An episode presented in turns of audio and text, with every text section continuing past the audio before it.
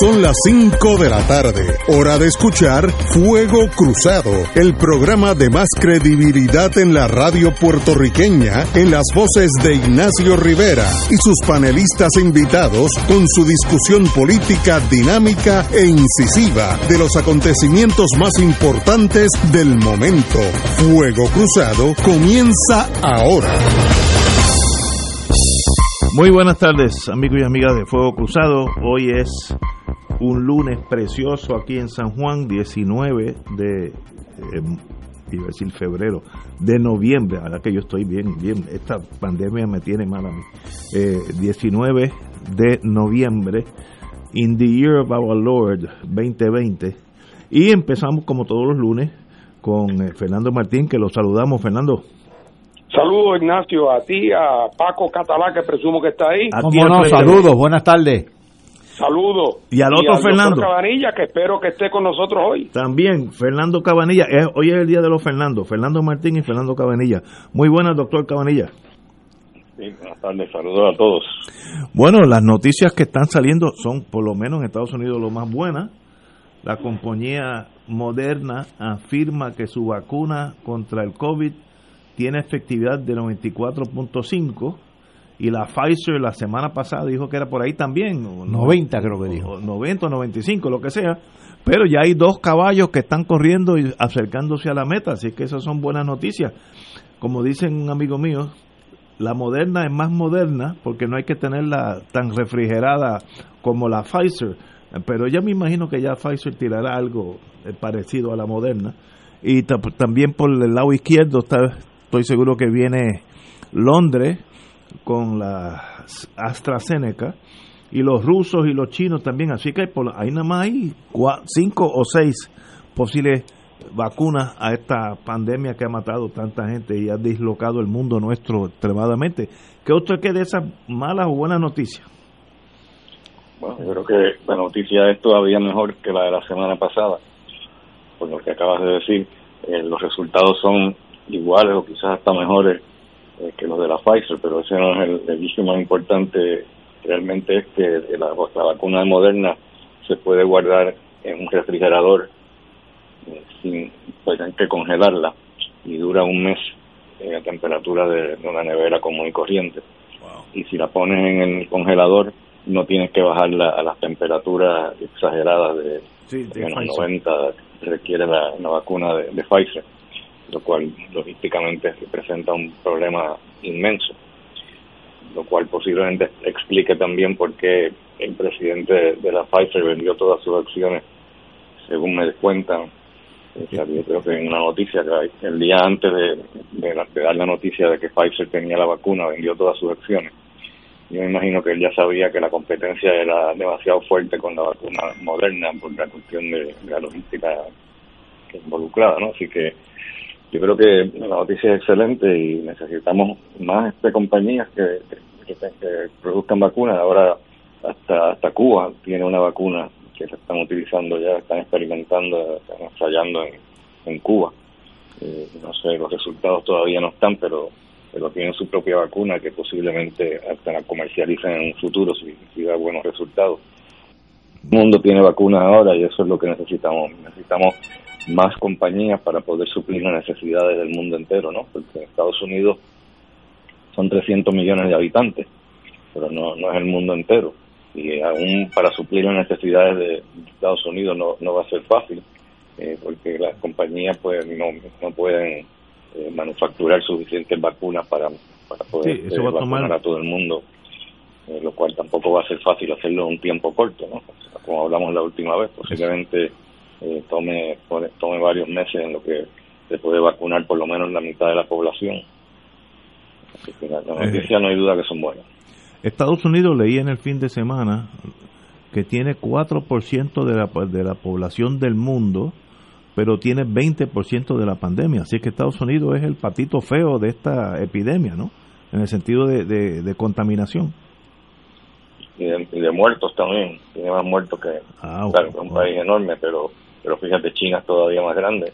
Y China pudieron controlar la pandemia, ya, ya no, no está no están teniendo problemas allá en absoluto. Así que se puede se puede hacer no no es fácil pero se puede controlar las cosas si se hacen se hace bien en, en, en Florida ayer hubo 10.105 casos nuevos de contagio así que Florida está salvaje en el sentido de, de fuera de control no así que Estados Unidos con todo su poder y toda su ciencia no es el mejor caso de cómo han bregado con esta pandemia no hasta Vietnam lo ha hecho mejor wow. increíble eh, pero yo creo que tenemos que discutir también eh, la, cuestión local, ¿no? La, sí, sí, las restricciones que se han impuesto nuevamente, que no, no son mucho peores que las de antes. No, yo, yo creo que es lo mismo. Bueno, bajaron de un 50% de ocupación en los establecimientos, con los restaurantes, etcétera. Eh, lo bajaron a 30%, lo cual, pues realmente desde el punto de vista económico, pues tiene un impacto grande en los comercios. Eh, la pregunta que nos tenemos que hacer es si realmente era necesario eso, porque no hay duda, y no estoy dudando en absoluto, que ha habido un repunte y que ha subido el número de casos eh, de forma importante. Eh, pero si uno se fija bien, en, la Universidad de Johns Hopkins tiene, una página web eh, donde uno puede ver las gráficas usando el, lo que llaman el moving, el, seven day moving average, ¿no? que más o menos suaviza las diferencias de un día a otro. Y si uno se fija bien, eh, ya había empezado a subir por ahí por octubre el número de casos, eso lo sabíamos ya, pero estaba como llegando a aplanarse la, la curva y entonces de momento se disparó pero de una forma impresionante y eso ocurrió después de las elecciones. O sea que este desastre que estamos viendo ahora con el número de casos enorme que, que ha ocurrido en las últimas par de semanas, para mí que son exclusivamente debido a no exclusivamente, pero gran, en, gran parte debido a, las elecciones, donde la gente pues estaba en algunos sitios estaban hacinados, ya tú sabes, donde nosotros votamos, Ignacio, que, que era la, la, distancia, el distanciamiento social era de un pie. Cero, cero. Y no en todos los sitios fue así, pero en muchos sitios fue así. Pero hay una hay una página este, web que se llama Google Mobility, que me enteré yo hace poco. De hecho, estoy escribiendo la, próxima columna para este domingo que viene, va a ser acerca de, del uso de modelos eh, estadísticos para predecir eh, cuánto cuánto se, se, va a disparar la epidemia o cuánto se puede controlar con las diferentes medidas que uno toma, ¿no? Como cerrar eh, o disminuir la capacidad, capacidad de los restaurantes, etcétera. Pero eso está basado en, un artículo que salió en estos días en la revista Nature, que es una de las revistas de ciencia más prestigiosas, donde ellos usan este modelo, eh, este modelo epidemiológico que está basado en, algo que yo no sabía ni que existía, y es que hay datos públicos, eh, por ejemplo, eh, Google Mobility que acabo de citar, igual que en otros sitios eh, que, que tienen todavía más detalle la pues es una, empresa, ya es una cuestión comercial, no es como Google Mobility, que es gratis. Pero yo me metí en Google Mobility a ver qué había pasado en el mes de noviembre, antes y después de las elecciones, y encontré unas cuantas cosas bien interesantes que yo creo que podrían aplicar al manejo de, la epidemia en Puerto Rico. Y es que, número uno, el día antes, para que vean lo, lo, lo, lo preciso que, que, que es esos datos, son esos datos, eh, el día antes de, las elecciones subieron subió el número de visitas a los supermercados aumentó. Creo que la gente estaba yendo a, comprar alcohol no para prepararse para el siguiente día. Entonces al siguiente día pues bajaron tremendamente las visitas a, las visitas no la vamos a llamar la visita a, los sitios de trabajo obviamente era un día feriado así que una una caída drástica en el número de personas que, estuvieron eh, en sitios de trabajo. Eh, pero lo interesante es que ese mismo día de las elecciones, pues hubo también un aumento en el número de visitas a, las playas y los parques. Yo creo que posiblemente hay dos, dos este, focos ahí de contaminación eh, cuando uno va a votar y después la gente muchas veces se fueron a celebrar ¿no? a otros sitios. Y, y eso lo pueden determinar usando usando los teléfonos celulares, o sea, ellos llevan récord eh, de forma anónima eh, de donde se mueve la gente de acuerdo al, teléfono celular, ¿no? Que emite una señal, sabemos, y eso lo registran y lo, guardan permanentemente como, como, un récord, así que esos datos pues son bien, bien objetivos. Y lo que yo me pregunto es eh, si realmente no subió, por lo menos según Google Mobility, no, no subió en esos días, eh, bueno, días que precedió el, pico ese grande, no, no hubo un aumento en el número de visitas a, los restaurantes ni, comercio. Eso se, se mantuvo plano. Y entonces, eh, eso lo que sugiere es que realmente eh, lo que lo que debimos haber hecho es esperar, eh, en vez de dispararse a bajar eso a 30% la capacidad de los restaurantes, porque realmente no hay, no hay este, buena información que sugiera que los restaurantes y los comercios son los focos de infección. De hecho, ahora acaban de, publicar, creo que fue hoy o, ayer, eh, acerca de 400 y pico de, brotes que ha habido en Puerto Rico. Son todos en las casas. No, no tiene que ver nada eh, realmente con, los restaurantes. Son gente que se han contagiado en la, en la casa y ha habido unos brotes eh, bien, bien comunes. En, Bayamón, particularmente, está subiendo muchísimo en incidencia. Así que yo creo que realmente sacrificar la economía eh, de esa forma no me parece que tenga fundamento, ¿no? Si tuviera fundamento que los, restaurantes son un foco principal de infección o los centros comerciales, pues entonces haría sentido, pero si no, lo que estamos viendo realmente es un repunte debido a las elecciones y a que la gente está socializando demasiado en las casas, pues ahí es que hay que enfocarse, ¿no? Pero no, hacer algo así a rajatabla que, que vas a que vas a seguir con la, con la cuestión del toque de queda, que tampoco me hace mucho sentido, porque yo no sé qué remedia el toque de queda, porque a las 10 de la noche la gente no, no va a salir a reunirse en las casas, a visitar amigos. Así que yo creo que eso me parece que está de más el toque de queda y me parece que está de más también la cuestión esta de reducir la, capacidad de los comercios. Este, yo hablé con un dueño de un restaurante el fin de semana y él me dijo eh, que lo del 30% en realidad académico, porque los restaurantes están tan y tan mal que tienen muchas veces menos del 30, aún antes de reducir esta la orden, hacerlo por escrito. Me dicen, eh, y me enseñó su restaurante, que envió San Juan y es de lo mejor que hay allí. Yo hace tiempo que no tenga un 30%, a veces no tengo ni un 20%. Eh, y eso es la realidad económica del país bajo, bajo esta pandemia Así que esperar eso yo no, todos, Ignacio, no, me imagino que hay otros que, que, sí tienen más del 50, ¿no? No, no, deben ser los, los más, esos que están en la, en la, en la calle Roosevelt, etcétera. Ahí hay varios que siempre están llenos. Eh, pero eh, yo caminé, yo tuve que hoy caminar por el Vivo San Juan y conté 21 tiendas, entre tiendas y, y restaurantes, 21 tiendas cerradas en el Viejo San Juan eso es una catástrofe económica. Eh, ¿Se ayuda con reduciendo eso aún más? Pues no sé, pero hay que tomar decisiones difíciles y yo no soy el que la estoy tomando, que tengo esa ventaja.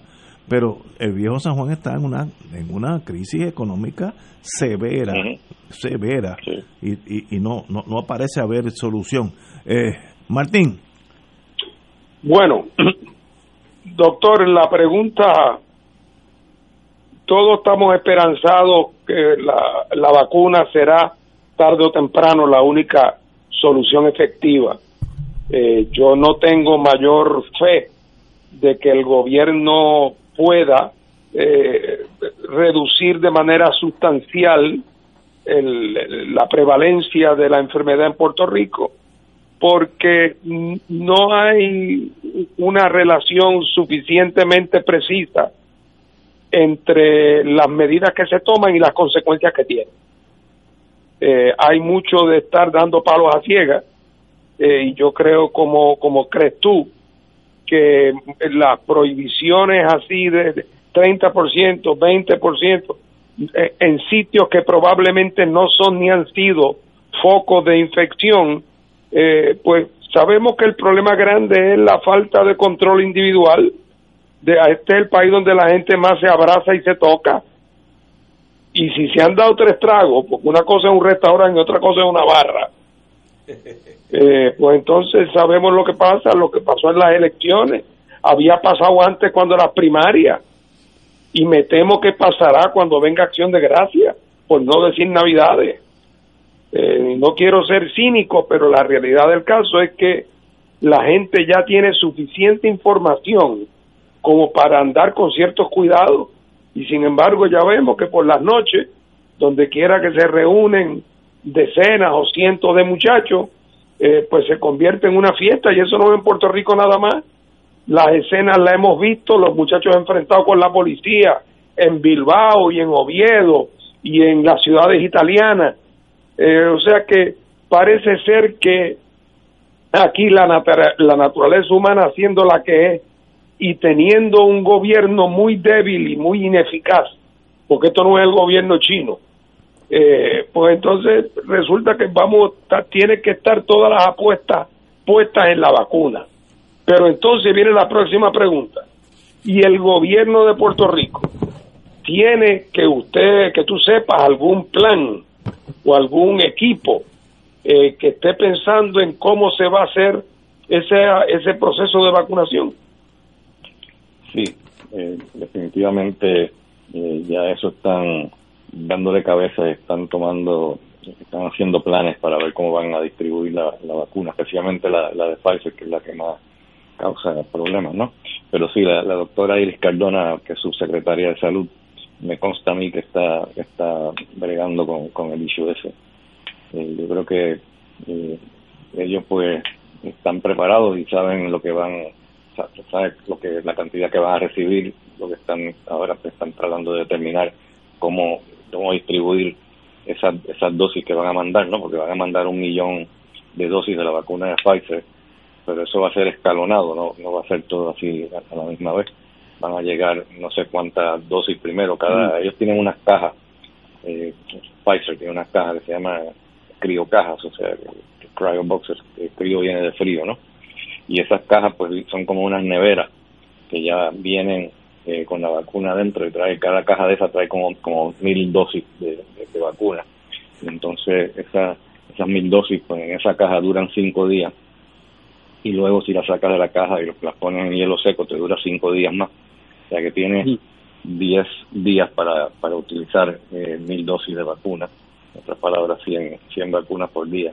Eh, exactamente cómo se va a hacer este los, cómo van a ser los detalles de, distribución a dónde lo van a distribuir primero dónde va a distribuir después y cómo van a distribuirla pues eso obviamente son detalles que, yo desconozco pero pero pero me consta que sí que están están preparándose. La doctora la doctora Iris Cardona la conozco personalmente es una persona sumamente capaz y muy inteligente así que estoy seguro que, que ella está haciéndolo bien muy bien, pues aprovecho y, aprovecho y te pregunto, las personas en Puerto Rico, los viejos que tenemos eh, planes Advantage, eh, que son la mayoría de la gente mayor en Puerto Rico, eh, esos planes Advantage, si uno va a un laboratorio y se quiere hacer una prueba de COVID, ¿está ¿el plan la cubre?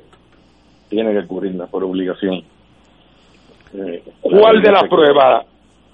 ¿La, antígeno, ¿La de antígeno o la otra? Bueno, hay, hay, hay, algunas que no que no están cubiertas por planes comerciales. La prueba de hay una prueba de antígeno eh, que por alguna razón no está cubierta por los planes comerciales, pero la prueba molecular y las pruebas de sangre, las llamadas pruebas rápidas, eh, sí están cubiertas por, por, los planes, por todos los planes. ¿Y, y, y, el, ¿Y la persona tiene que llevar una orden médica o no? Eh, sí, sí, hay, Que, hay que llevar una orden médica. Sí. Eh, bueno, pues eh, eh, roguemos que, que por fin aparezca una que se pueda enfriar en una neverita de playa. de phone, de phone. Oye, Fernando, pero ahorita dijiste algo muy, muy importante, es que los muchachos se reúnen y se ponen a bailar y a fiestar por las noches, pero yo vi ayer por la tarde, frente al Walgreens del condado, una pareja eh, que estaban bailando en una esquina sin música, eh, tenían mascarillas puestas, pero entonces vinieron y se dieron un abrazo y estuvieron abrazados un rato con mascarillas. Yo no sé qué es lo que piensan los muchachos, que, que las mascarillas los van a proteger si tú tocas a alguien y tiene las manos infectadas. Y, eso, la mascarilla obviamente no te va a ayudar. Yo creo que hay que educar bien a los muchachos y hay que enfocarse en ese grupo de edad de 20 a 29, que es el grupo que más se está infectando ahora. Hace ya muchas semanas, que es el grupo más grande de infección. Eso era una pareja jugando a una versión social de la ruleta rusa. Sí, Oye, pero lo bien que bailaban, sin música.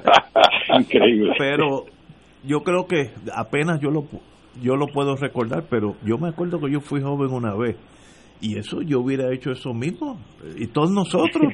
es que cuando uno tiene 20, 21 años, uno se bebe los vientos, como dicen en la música. Eh, y, eso es, y a los muchachos le gustan las muchachas y a las muchachas le gustan los muchachos. Eso es bien difícil pasar un reglamento y, detener eso. Tienen que estar los milicianos del Partido Comunista Chino cerca para que haya control. Aquí sí que no comen cuentos. No, no, así es. allí un llame. Eh, yo, yo, francamente me declaro ignorante. Fernando Martín está hablando de una persona que bebe en la, de una gente que bebe en las bajas y Ignacio, tú y yo abstemios al fin no comprendemos eso. y segundo, segundo, ha hablado de, de, la gente que tiene esos planes, gente mayor que tiene planes Advantage y demás. Eso es de otra generación, Fernando. Pues Ignacio y yo no sabemos de eso. Cuando lleguemos a edad. Tú todavía no cualificas para Medicare. Estamos a punto de ingresar a los Boy Scouts, imagínate. Cabanilla, en el, este pasado sábado o domingo, eh, creo que es domingo, usted, eh, su columna, habló del problema que tuvo Dinamarca con los bisones, que son minks en el mundo eh, inglés, que fue una, una decisión es, bien difícil de matar todos los minks en, en Dinamarca porque se contagiaban y luego se contagiaban del hombre y luego contagiaban al hombre, así que era como un trampolín. Eh, ¿Puede decir algo más de eso? De, ay, que eso genera una mutación que entonces es peor entonces. Eso es, eso es lo peligroso, no no es que, que, te infecte, que tú infectes a un bisón y el bisón de oro te infecte a, a otras personas es que los bisones, por alguna razón, el virus ha desarrollado una mutación en lo que llamamos la proteína S, que es la, se llama S porque en inglés es spike, spike protein, es como una espiga que sale del, virus y esa espiga eh, se pega a un receptor eh, que es otra proteína que se llama eh, es como si es como una como si fuera una llave que entra en la cerradura y ahí se pega entonces a la cerradura y ahí esa es la, la llave para, para entrar al cuerpo humano, ¿no? para penetrar el cuerpo humano, pues lo hace a través del receptor ese, eh, el receptor que se llama ACE, ACE2 receptor, y la proteína S es, la proteína del virus que se pega al receptor que está en las células humanas, en la nariz y en el pulmón, en el tracto intestinal. Y el problema es que esa mutación eh, es una mutación que ha ocurrido en la proteína S del virus y que lo hace entonces menos susceptible, o sea que los anticuerpos no, no, no van a reconocer la proteína S y de eso es que dependemos, las vacunas y el sistema inmune de nosotros eh, al desarrollar anticuerpos, desarrollan anticuerpos neutralizantes en contra de esa proteína S. Y si la proteína S está mutada y el anticuerpo no la reconoce, pues entonces la vacuna no va a funcionar ni tampoco los anticuerpos que producimos van a funcionar. Y eso pues obviamente sería catastrófico. Así que por eso fue que tomaron esa decisión de matar todos los bisones en el norte de, Dinamarca, con varios millones. Bien difícil. De bisones. Entonces, bueno, la, esperanza es de que se pueda eliminar esa, esa mutación, eliminando los bisones, pero hay gente que piensa que todavía eso no está tan claro, que realmente esa mutación proteja al virus de, los anticuerpos, así que ojalá sea correcto, que no que no sea que, no sea problemática la, mutación esa, porque si esa mutación sale de Dinamarca, va a tener pues, una ventaja grande eh, sobre los otros virus que no tienen esa mutación. Y sabemos que, que así es que se propagan las mutaciones, ¿no? Cuando tienen una ventaja sobre los otros virus, pues van a predominar y eventualmente van, van a ser la, la, la, la cepa más más común en el mundo entero, así que esperemos que no ocurra eso, porque entonces toda la esperanza que tenemos en la vacuna pues irían al piso. Es como la como la de, la influencia que cada año cambia y hay que tener otra otra, otra vacuna. Eh, sí, pero pero este todavía es más complicado porque eh, habría que desarrollar una vacuna que no sea en contra de la proteína S y que neutralice, neutralice, neutralice al virus de alguna otra forma. Tengo, Doctor, una... última pregunta, por lo menos de mi parte. eh, ahora que Ignacio menciona que con el caso de la influenza uno se vacuna todos los años, ¿verdad? Porque cada año el virus es un poco distinto. ¿Será así también con estas nuevas vacunas? Que nos vacunaremos el año que viene y entonces cada vez tendremos que hacerlo sobre bases anuales. Bueno, hasta ahora las mutaciones que han ocurrido eh, con este virus no han sido eh, mutaciones que requieran eh, cambiar la vacuna todos los años como ocurre con influenza. Así que no, hasta ahora no ha habido, no ha habido ese problema, pero ya acabamos de hablar de una, una posibilidad, ¿no? Que el, virus específico claro. esta mutación, pues entonces habría que desarrollar otra vacuna en contra de otra parte del virus que pueda neutralizarlo, así que existe ese potencial, pero hasta ahora pues el virus no, no, es un virus que mute con la frecuencia eh, que muta el de influenza. El de influenza es un virus que de, los que más muta. Eh, así que no, esperemos que no sea así. Tengo una última, me mandan una pregunta de Mayagüez. Cuando la vacuna está aquí en San Juan, en Puerto Rico, ¿qué edades serían preferenciales para obtener eh, Dos preguntas. ¿A qué edad se le podría empezar a, vacunar a un niño? O, y o cuáles son las prioridades en torno a edades? Sí, bueno, primero primero vienen los médicos y el, personal paramédico, ¿no? Of course. Todo lo que están este, tratando directamente de pacientes con coronavirus, eh, pues van a tener prioridad. Es obvio. Eh, entonces luego eh, personas eh, mayores, no sé exactamente cuál es la definición de mayores, eh, si es 60 años, creo que es más de 50, si no me equivoco, pero no estoy seguro eh, exactamente cuánto es. Eso pues, especialmente si tienen alguna enfermedad comórbida, como por ejemplo que tengan diabetes, o que hayan tenido cáncer, que tengan enfermedades pulmonares, pues esos son los segundos en prioridad. Y los niños pues eventualmente pues también eh, caigan ahí, pero los niños sabemos que realmente cuando se enferman con coronavirus eh, realmente no, no es problemático, así que imagino que tendrán la última prioridad. No es que no sean importantes, porque también a veces se, se puede enfermar seriamente, pero eh, la, preocupación más grande con los niños sería que, que entonces rieguen la, el virus en las escuelas, ¿no? Y eso pues también es importante porque tenemos que abrir las escuelas, que es otro, otro de los problemas que, que, van a tener que enfrentar ahora Pierluisi cuando empiece en enero. ¿Qué va a hacer con, con las escuelas? ¿Van a cerrar o van a, o van a abrir? Y eso pues el, la, la vacuna por el momento no va a ser la solución porque no vamos a tener, eh, yo creo que vacunas tan temprano como para llegarle a todos los niños eh, de edad escolar, así que yo creo que vamos a estar eh, con ese problema por un tiempo más, aunque llegue la vacuna. Bueno, como siempre, Camanilla, le hemos tomado más tiempo de lo usual, eh, nos perdonan, pero es que usted habla cosas que son de algo de interés para nosotros, empezando por la vida propia. Un privilegio estar aquí, nos hablamos el viernes, si así lo desea el Señor. Bueno, siempre Buenas tardes, señores, vamos, vamos a una pausa. Fuego Cruzado está contigo en todo Puerto Rico. Moraima, ¿quién tiene el mejor plan? Yo pago cero en medicamentos. ¿Y tú, Moraima? Yo, cero comprado en dental. ¿Marta? A mí me dan 90 pesos en OTC.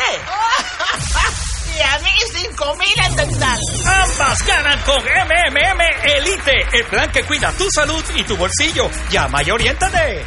MMM Healthcare LLC es un plan HMO con un contrato Medicare. La afiliación en MMM depende de la renovación del contrato. La Hermandad de Empleados Exentos No Docentes de la Universidad de Puerto Rico denuncia a la Junta de Gobierno por su intención de querer destruir nuestro convenio colectivo y con ello la eliminación del plan médico único que cobija a los trabajadores universitarios. Denunciamos la mezquina entrega de la gobernanza de la universidad a la Junta de Control Fiscal para no asumir su responsabilidad. A Emilio Colón y a la Junta de Gobierno le decimos que defenderemos con fuerza nuestro convenio colectivo. Exigimos la firma del convenio ahora.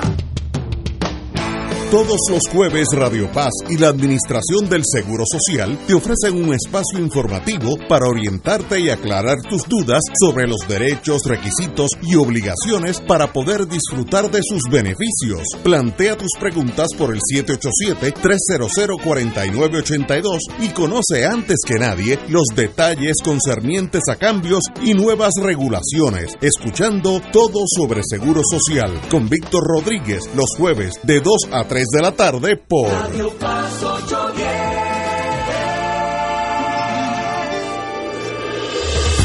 Fuego Cruzado, el programa de más credibilidad en la radio puertorriqueña, es ahora la tribuna abierta de análisis noticioso, con diversas perspectivas que exploran el trasfondo de lo que acontece a diario y cómo nos afecta. Escucha Ignacio Rivera y sus panelistas invitados de lunes a viernes en Fuego Cruzado en transmisión diferida a las 10 de la noche por Oro 92.5 FM. El Consejo de Acción Social Arquidiocesano, CASA, presenta su programa radial Casa de Todos, difundiendo el mensaje de la doctrina social de la Iglesia cada martes de 2 a 3 de la tarde por Radio Paz 810 AM. Conoce este instrumento que utiliza los valores y principios del Evangelio para analizar nuestra actualidad social, velando por la dignidad del ser humano. Casa de Todos, martes de 2 a 3 de la tarde por Radio Paz 810 AM. Y ahora continúa Fuego Cruzado.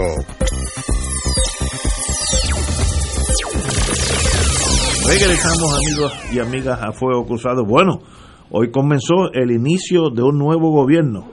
Eh, hoy arrancaron las vistas públicas entre los comités de transición de la señora Vázquez Garcet, gobernadora de Puerto Rico, y el gobernador entrante Pedro Pierluisi. Eh, ambos coinciden que tienen que garantizarle al país un proceso transparente enfocado en las prioridades del pueblo. Nadie puede estar en contra del Día de las Madres, así que eso no, no, no tiene downside, como dicen. Yo creo que una de las decisiones más acertada que hizo Luis en estos días es nombrar a Ramón Luis Rivera, eh, alcalde de Bayamón, como el oficial a cargo de, esta transición. Todos conocemos su ejecutoria como administrador de Bayamón y ya quisiera el gobierno de Puerto Rico o cualquier otro municipio estar también manejado como, como Bayamón. Eh, la las fianzas, las finanzas del gobierno eh, le van a dar prioridad. Eh, el señor alcalde de Bayamón dijo que buscan conocer la situación financiera del gobierno y dónde están los proyectos de política pública cada una en cada una de las agencias. En el caso nuestro, Pierluisi nos solicitó que identificáramos todas aquellas iniciativas que estuviesen funcionando y logrando los propósitos eh, del servicio del pueblo, etcétera, etcétera. Así es que tenemos que ya empezó ese proceso. Eh, es un proceso casi burocrático, no casi no, burocrático. Eh, puede ser una gran pérdida de tiempo. Yo he estado, no he estado yo personalmente, pero yo he estado en transferencias de gobiernos, usualmente cuando son gobiernos diferentes, donde es casi una queja no declarada y nadie da nada a cambio de nada hasta que el otro gobierno entra en funciones, eso sería el 2 de enero. Eh, eh, la intención del gobernador entrante no es eliminar toda iniciativa encaminada por la administración de Vázquez Garcet, sino analizarlos y darle continuidad a aquellas que han sido efectivas. ¿Cómo tú lo ves, Fernando? Bueno, yo lo que digo es que una cosa es como las cosas debieran ser y otra cosa es cómo han sido. Todos sabemos que no, hay que no hay que haber ido a tercer grado para uno saber lo importante que es que en cualquier empresa grande como es el gobierno de Puerto Rico, donde va a haber un cambio de mando, debe haber una transición donde la gente que llega se entere de lo que estaba pasando antes, de lo que está pendiente, de los recursos con que se encuentra, con que se cuenta, eh, para poder imprimirle un, elemento de continuidad donde sea necesario y para saber cuáles son las decisiones que tienen que tomar. Desgraciadamente, en el pasado, muchas veces o en demasiadas ocasiones, esos procesos de transición eh, se ven afectados por dos cosas. Número uno, el que entrega, el que está entregando, tiene la tentación de la tapadera, la tentación de donde quiera que ve que hay en la documentación y en el historial unos episodios que él no quisiera que se supiera o que mientras más tarde el mundo se entere mejor, pues va a haber un esfuerzo de tapar, ¿verdad?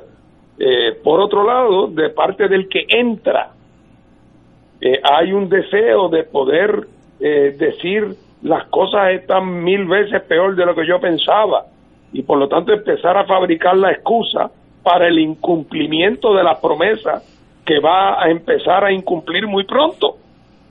Eh, entonces, por lo tanto, los ejes políticos están encontrados eh, y tienden a ser, por lo tanto, procesos muy complejos, muy aguerridos.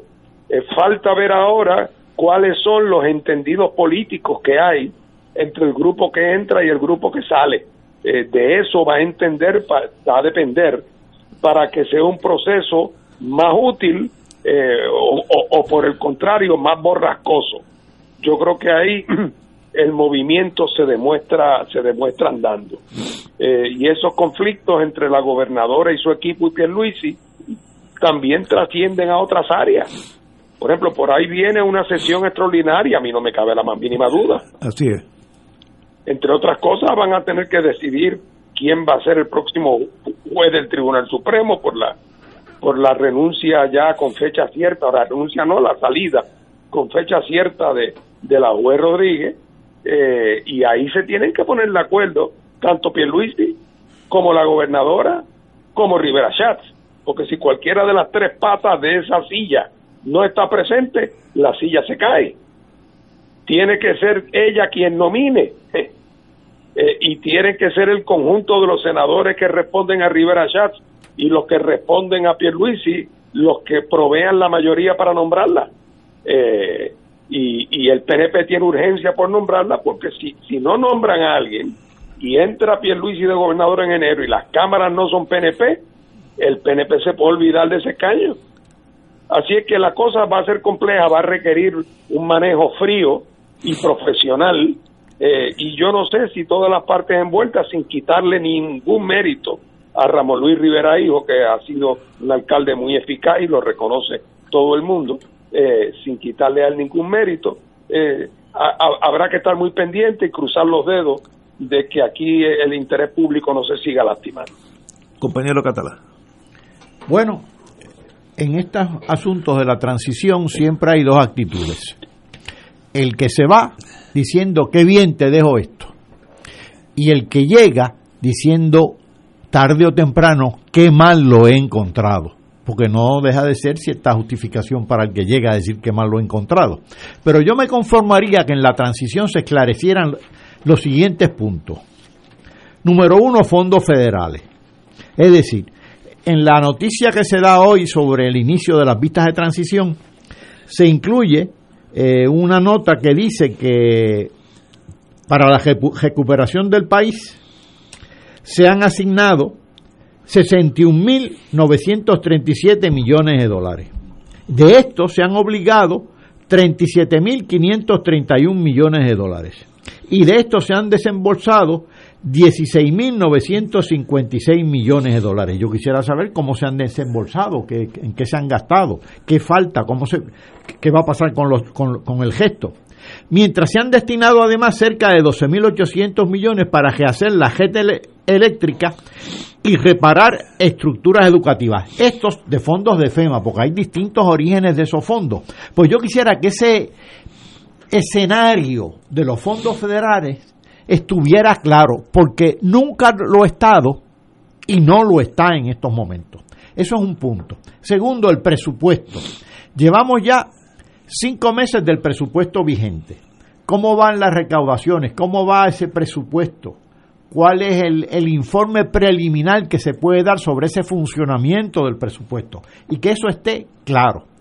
Y tercero, ya aquí está involucrada más directamente la Junta, aunque ya lo está en congelación a los otros puntos también, la Junta de, Control Fiscal. ¿En qué estatus están los planes fiscales y los planes de ajuste? Sabemos que están prácticamente congelados a la luz de lo que ha pasado con el COVID-19 y demás, pero que esclarezcan en qué estatus concreto están. Y todo eso está vinculado, los planes de la deuda, los planes eh, fiscales, el presupuesto y los fondos federales. Eso, pero fíjate, de manera sencilla. Creo que no lo van a hacer. Cada vez que lo explican, lo explican en lenguas. Y ni siquiera los especialistas en el campo lo entienden a perfección. O lo entienden más o menos bien. Pues quisiera que de, ese, de esa transición esto se esclareciera porque la verdad es que durante los últimos cuatro años, si algo ha caracterizado a este gobierno es que habla en lenguas y son lenguas realmente ininteligibles. Es hora de que empecemos a hablar español y claro. bueno, en torno al dinero, si uno lee aquí, eh, Puerto Rico no debiera tener problema alguno en torno al dinero. A tres años del huracán María, el gobierno federal ha asignado para la recuperación del país 61.9 billones con B de vaca, vaca grande, 90 y 61.9 billones. De estos se han obligado 37 mil 37 billones de dólares y solo se han desembolsado 16.9 billones. Eh, según el portal de la Oficina Central para la Recuperación de Puerto Rico. Eh, mientras se han destinado cerca de 12.8 billones para rehacer la red eléctrica y reparar estructuras educativas como parte de las grandes obras de reconstrucción. Bueno, si eso es cierto, yo no veo cómo eso no está llegando a, a verlo con los ojos, porque Estamos hablando de un torrente de billones de dólares y las carreteras todavía hay boquetes. Yo no, no, no me explico. Eh, tal vez tú me puedas ayudar, este Martín. Bueno, yo lo que sí te puedo decir es que en la urbanización donde yo vivo no es que lo han gastado. Porque mi casa está rodeada de postes y son los mismos postes que estaban antes de María, salvo remendados eh, cogidos algunos casi con soga. Eh, el estado de las calles es el mismo que era antes con el deterioro posterior. Eh, así es que ese dinero que han aprobado, ratificado, desembolsado, desglosado, todas esas palabras que se usan, aquí no ha llegado. ¿Y dónde se ha repartido? Pues, pues no lo sé. ¿Cuáles son los obstáculos para su repartición? ¿Es que no hay capacidad para, para poder gastarlo? Eh, ¿Es que no se han preparado los planes? ¿Es que se requiere que el gobierno de Puerto Rico presente un documento con 20 cosas y el gobierno de Puerto Rico presentó uno que lo que tenía eran 18? Y por lo tanto está... ¿eh? O sea, ¿qué tú te haces? ¿Qué, ¿Qué hace FEMA cuando FEMA le dice al alcalde, enséñame una copia de los planos de ese de ese coliseo que se cayó. Ay bendito, esos planos no existen y, y esos siempre fueron hechos a mano en papel de traza. Eh, y por lo tanto no hay copia de los planos ni hay copia de tal cosa. O sea que hay muchas cosas que el gobierno entonces en vez de hablar claro, se pasan entonces cabildeando para que le den una oportunidad, para que permitan, para que se haga una excepción. Y entonces eso va atrasando y atrasando y atrasando el desembolso. Eh, así es que, en teoría, eh, aquí deberíamos estar pues, pues rodeados de, de, riqueza. Estamos de Y sin embargo, uno ve el mismo deterioro que ha visto por mucho tiempo, incluso a veces empeorando. Compañero. el otro día ah, fui a buscar una, una pizza, un sitio allí donde yo he ido desde que era muchacho, en la avenida Hace mucho tiempo de eso. Exacto, y desde la Universidad de Puerto Rico hasta ese sitio, que son como seis cuadras, Está todo abandonado. ¿Verdad? Todo, todo abandonado en plena avenida Ponce de León. Así es que ese dinero yo no sé dónde anda. Eh, lo que sí es crítico y me parece decisivo en este tema económico a cortísimo plazo es que va a pasar, ya lo dijo Paco, con el plan de ajuste.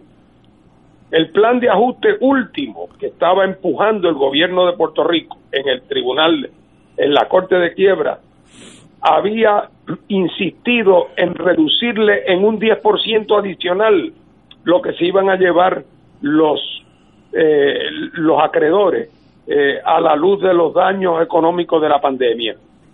Y entonces el nuevo nombrado por Trump, que y fue a su primera reunión, cuando trajeron ese planteamiento, se escandalizó. Dijo que cómo era posible que, lo, que los pensionados pretendieran cobrar eh, su acreencia antes que los bonistas. Se levantó y como sin él no hay quórum, quedó suspendida la reunión. Increíble.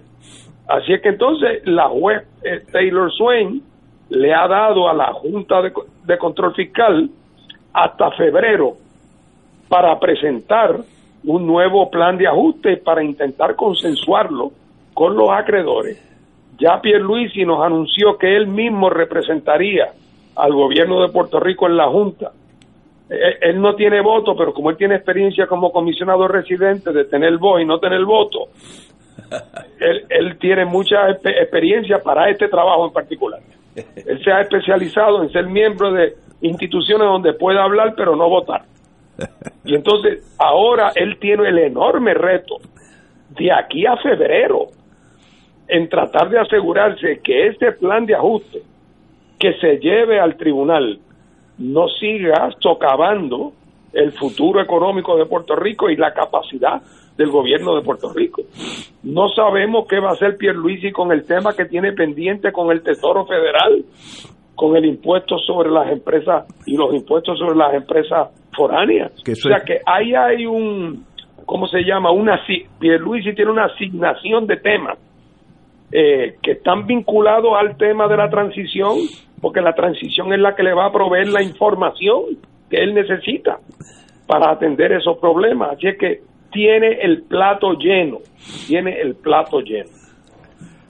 Y para complicar aún más el cuadro, las cifras eh, de fondos federales que tanto Ignacio como yo estábamos citando fueran asignadas, obligadas, desembolsadas o hasta bautizadas, ya yo no sé, eh, son, son son extraídas, y así, así dice la nota de prensa, según el portal de la Oficina Central para la Recuperación, Reconstrucción y Resiliencia. Esa es una oficina de nueva creación llamada Cortres.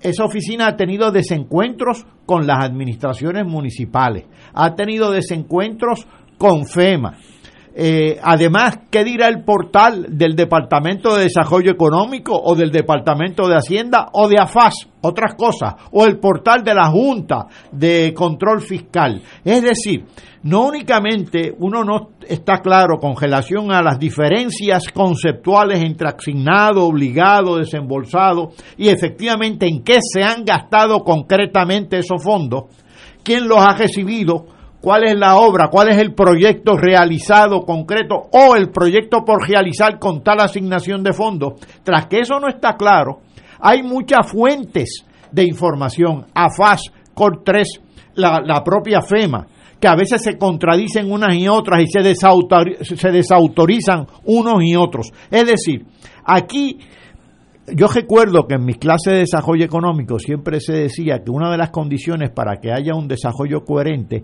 es que haya una clara delimitación de autoridad política. Y aquí una clara delimitación eh, de autoridad política brilla por su ausencia. Simple y llanamente no existe. Eh, yo estaba pensando, pensando en voz alta ¿Te acuerdas aquella en 1953 cuando se terminó la guerra de Corea y había en el paralelo 38 un escritorio que la mitad daba para Corea del Norte y la mitad para Corea del Sur? Entonces llegaban los coreanos del norte marchando, todo muy militar, se sentaban y llegaban los americanos a Corea por el Corea del Sur, entonces se decían y, era al más que mintiera, al más que insultaba al otro, era una cosa bien antagonista. Y yo creo que eso no debe pasar en Puerto Rico en este caso, porque no hay dos ejércitos diferentes. La señora gobernadora es parte integrante del Partido Nuevo Progresista y el gobierno que entra es el, gobierno eh, del Partido Nuevo Progresista. Así que no es Corea del Norte y Corea del Sur, así que no veo por qué debe haber la mejor de las cordialidades, no debe haber un secreto porque es el mismo partido cambiando de titular, pero la nave sigue igual. No, no, no veo por qué hay como un ambiente de secretividad entre unos y los otros, pues, secretos dentro de un mismo partido. No, no veo la lógica, o, será ya la costumbre de, que mientras menos yo diga, menos problemas voy a tener en el futuro.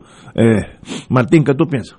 Bueno, yo pienso, eh, eh, Ignacio, eso último que tú diste, que parte del problema ahí, con lo que tiene que ver, es que la persona que está encargada de tomar la decisión, una de las consecuencias de la decisión que toma es quién va a resultar convertirse en un multimillonario. Porque fíjate lo que pasó con la compra de las pruebas de COVID.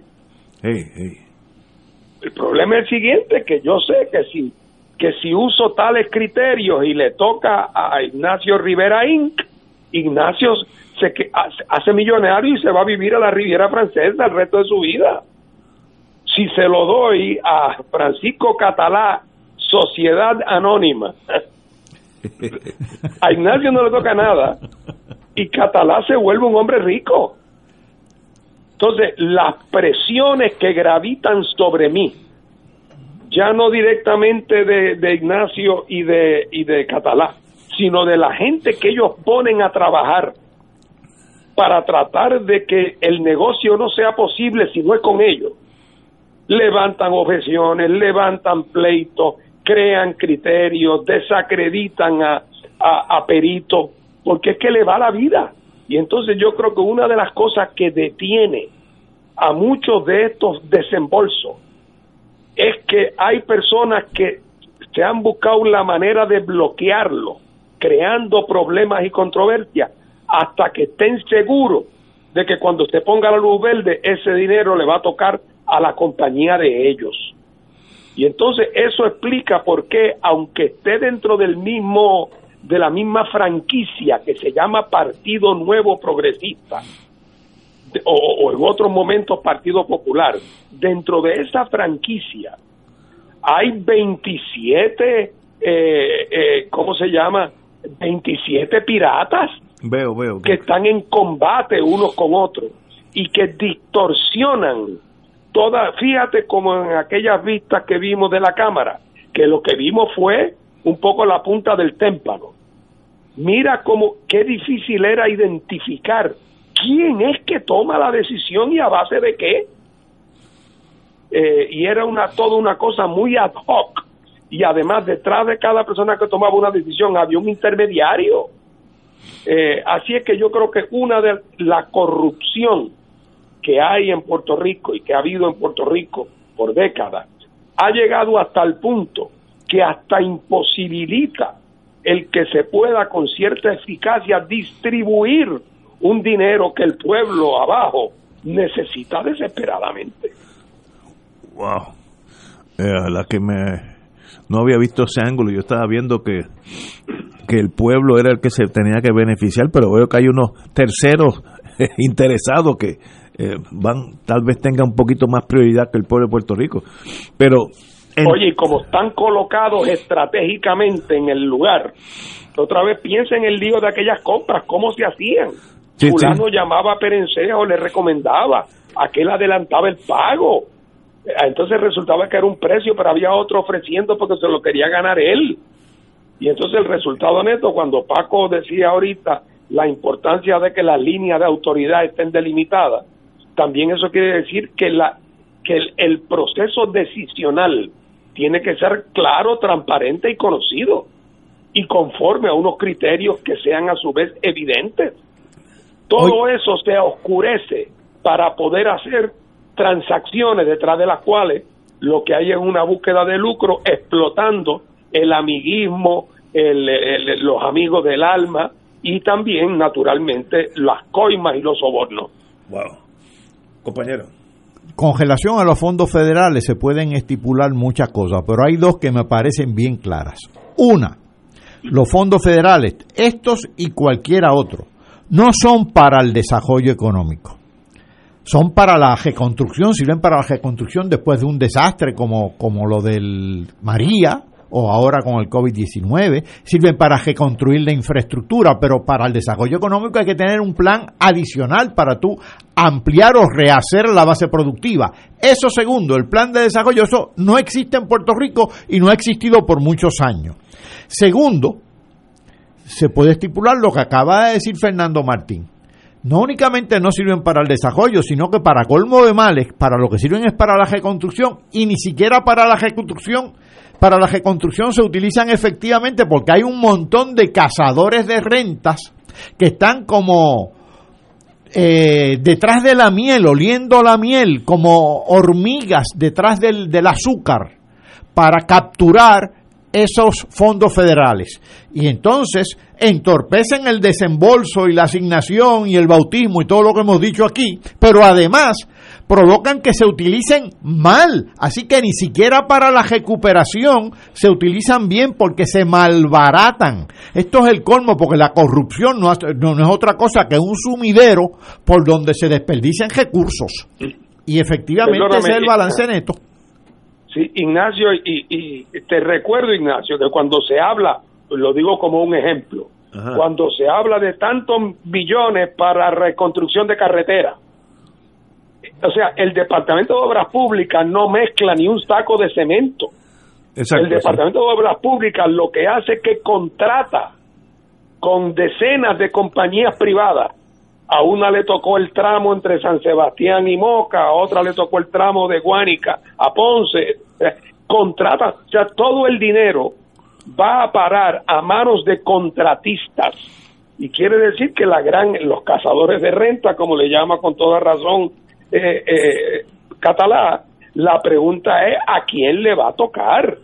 Y si yo estoy contando con llevarme el pedazo de, de, Ponce a, de Ponce a Salina, yo hasta que no esté seguro que ese dinero no, que no voy a ser yo el seleccionado, yo voy a hacer lo que esté a mi alcance, porque para que le toque a otro, mejor que se posponga y se decide el mes que viene, o se decide cuando yo haga tal cosa, o saboteo la subasta sea, y eso, y todo ese dinero, aunque sea federal, en última instancia acaba siendo desembolsado a compañía X, que es quien trae los obreros y trae los camiones y trae las grúas eh, y hace las compras eh, y, compra los seguros. O sea, y ese ahí es que entra el elemento de la corrupción porque como la decisión la toman los políticos que están en el poder. Las toman los políticos, los políticos esos son todos vulnerables a los parientes, amigos y, y, y, y amistades que son las que, las que están en, en, el contubernio. Yo creo que eso tiene mucho que ver eh, con el tema de los atrasos eh, de todos esos desembolsos. Pero entonces, brincando dos o tres escalones, ¿cómo tú puedes hacer un país con esa en el Navy se diría rules of engagement, con esa, con esa realidad de, Pero tú tienes que tú tienes que desarrollar. Aquí yo soy, hay mucha gente no piensa como yo. Yo creo que los países necesitan tener un gobierno fuerte. Cuando digo fuerte, no quiero decir que abuse, no quiero decir que le dé a la gente con macana. Gobierno fuerte quiere decir que cuando una compañía de transporte va a la Comisión de Servicio Público a pelear por una franquicia, el abogado de la compañía privada es un bufete extraordinario que los abogados ganan 500 pesos la hora y tienen un refuerzo de 10 abogados americanos de Washington y tienen que pelear con ellos el abogado de la Comisión de Servicio Público que se gana 1.800 pesos mensuales Entonces, esa es la pelea de tigre con punto amarrado. Y entonces el gobierno de Puerto Rico se ha ido ahuecando hasta el punto que como gobierno no tiene capacidad ni fuerza intrínseca para poder efectivamente proteger el interés público. No lo tiene porque el gobierno se ahuecó. El Departamento de Justicia le quitaron sus abogados, al Departamento de Salud le quitaron sus hospitales, eh, el Departamento de Obras Públicas lo subcontrata todo. La Junta de Planificación es un espectro. Entonces, pues el gobierno lo que es es un tinglado en el cual emplea un montón de gente, de los cuales algunos son unos servidores públicos heroicos haciendo lo que pueden, mal pago, y los que están en puestos de supervisión en demasiadas ocasiones son los hijos aventajados de los políticos y sus parientes. Entonces, una empresa como esa no puede competir con la voracidad del capitalismo salvaje y entonces el Estado se vuelve una especie de lechoncito asado que todos los que pasan por al lado, cada cual le lleva un pedazo de cuerito y cuando pasa la hora lo que queda eh, son los restos del cerdo en, la vara, no queda nada. Y, en ese sentido han destruido y, y en el proceso te acaban robando el presupuesto. Cuando tú piensas los 25 mil millones de pesos, que es el presupuesto consolidado de Puerto Rico, mal contado, ¿cuánto de eso se va en el pago que el gobierno hace por bienes o por servicios, una cantidad enorme. Y eso incluye desde los contratos de seguro, los bufetes, las compañías de publicidad, los que pavimentan las calles, los que construyen. Todo eso son contratos privados, hechos dentro de un marco de discreción absurdamente amplio por funcionarios gubernamentales que, a su, que son presa fácil entonces a su vez de ser promoverse, te regalan una vacación, te compran una casita, te pagan la hipoteca, te ayudan con el pago de la tarjeta, por no decir que a los más altos niveles le financian la campaña. Así que eso, el, el, el, la debilidad del Estado, la debilidad del Estado para poder proteger a los ciudadanos frente a los depredadores, se ha ahuecado y apenas existe. Wow. Sencillamente eh, uno se... Bueno, estamos yo creo todos en espera de un gobierno que sí tenga Puerto Rico como meta final y única. Y, todos esos primos y sobrinos, los que van a, salpicar, como dicen allá en La Habana, eh, sea cosa del pasado, sería un, un país muchísimo mejor. ¿Cómo se llega allí? Pues eso estoy seguro que no es tan fácil. Claro que no, no, aquí se ha instaurado una cultura de eso, eh, pero eh, por algún lado hay que empezar. Y evidentemente que la gente que está en lo más alto del gobierno tiene que empezar, no es suficiente, pero tiene que empezar eh, educando con el ejemplo más escrupuloso. Y eso está por verse. Señores, tenemos que ir a una pausa, son las seis y dos minutos. Vamos a una pausa. Fuego Cruzado está contigo en todo Puerto Rico. Aquí la llama se enciende cada tarde a las 5 porque escuchas Radio Paz 810 AM, WKBM San Juan y retransmite en diferido WOROFM Corozal San Juan, la Casa de Fuego Cruzado, el programa de más credibilidad en la radio puertorriqueña.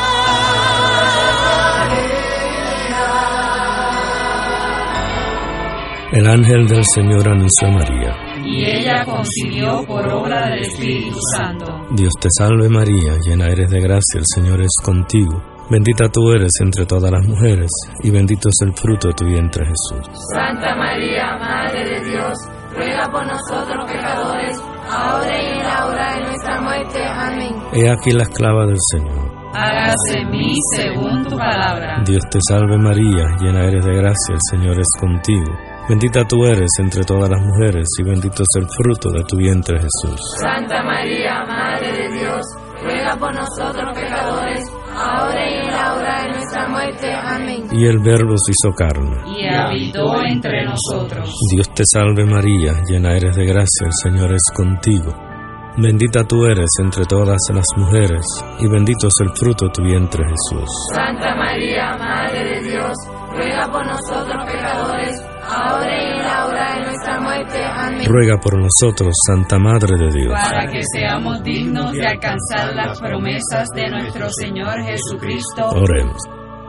Derrama, Señor, tu gracia sobre nosotros, que por el anuncio del ángel hemos conocido la encarnación de tu Hijo, para que lleguemos por su pasión y su cruz a la gloria de la resurrección, por Jesucristo nuestro Señor. Amén. Gloria al Padre, al Hijo y al Espíritu Santo. Como era un principio, ahora y siempre, por los siglos de los siglos. Amén. Llega noviembre y con él la fiesta de nuestra patrona María, Madre de la Divina Providencia. En estos tiempos de desasosiego y tribulación, ella nos conforta y protege más aún y convoca para celebrar con regocijo. Realizaremos un triduo en su honor el lunes 16 y martes 17 de noviembre de forma virtual y el miércoles 18 de forma presencial y virtual en el santuario desde las 7 de la noche. El jueves 19 concluiremos la solemnidad con una casa abierta en el santuario desde las 9 de la mañana. Lleva flores, velas y tus intenciones a la Virgen. Rezaremos un rosario cada hora desde las 9 de la mañana hasta las 2 y 30. Comenzaremos con una hora santa y culminaremos con la celebración eucarística a las 4 de la tarde, con la cual clausuraremos el año mariano. Celebra con nosotros la gran fiesta de Nuestra Señora Madre de la Divina Providencia en Cupey. Info 787-646-9448. Y ahora continúa Fuego Cruzado.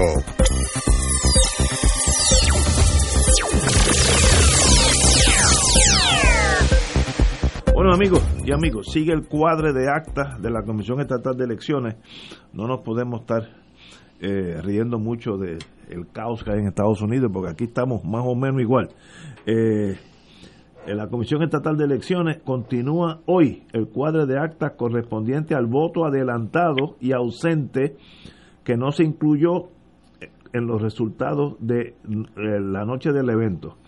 Eh, hoy se re- reanudaron los trabajos en el Coliseo Roberto Clemente con el cuadro de acta que corresponde al voto adelantado y ausente que no se incluyó. Una vez se culmine ese proceso, comenzarán de inmediato con el proceso de revisión de actas y los recuentos correspondientes desde el precinto 1 al 110. Me imagino que esto es el escrutinio general. Eh, compañero Martín, como usted tiene más experiencia de este mundo electoral que nosotros, eh, ¿qué quiere decir esto en español? Bueno, que aquí, eh, aquí se, ha dio- se ha dado la tormenta perfecta.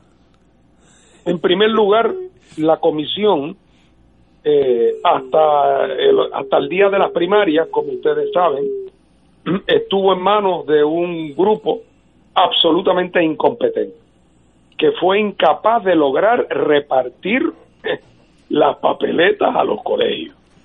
¿Ok? Eso no tuvo nada que ver con, con cómo se leen las papeletas, no, no, no, no, no, con que no, es, es que no pudieron asegurarse que los camiones llegaran a las escuelas.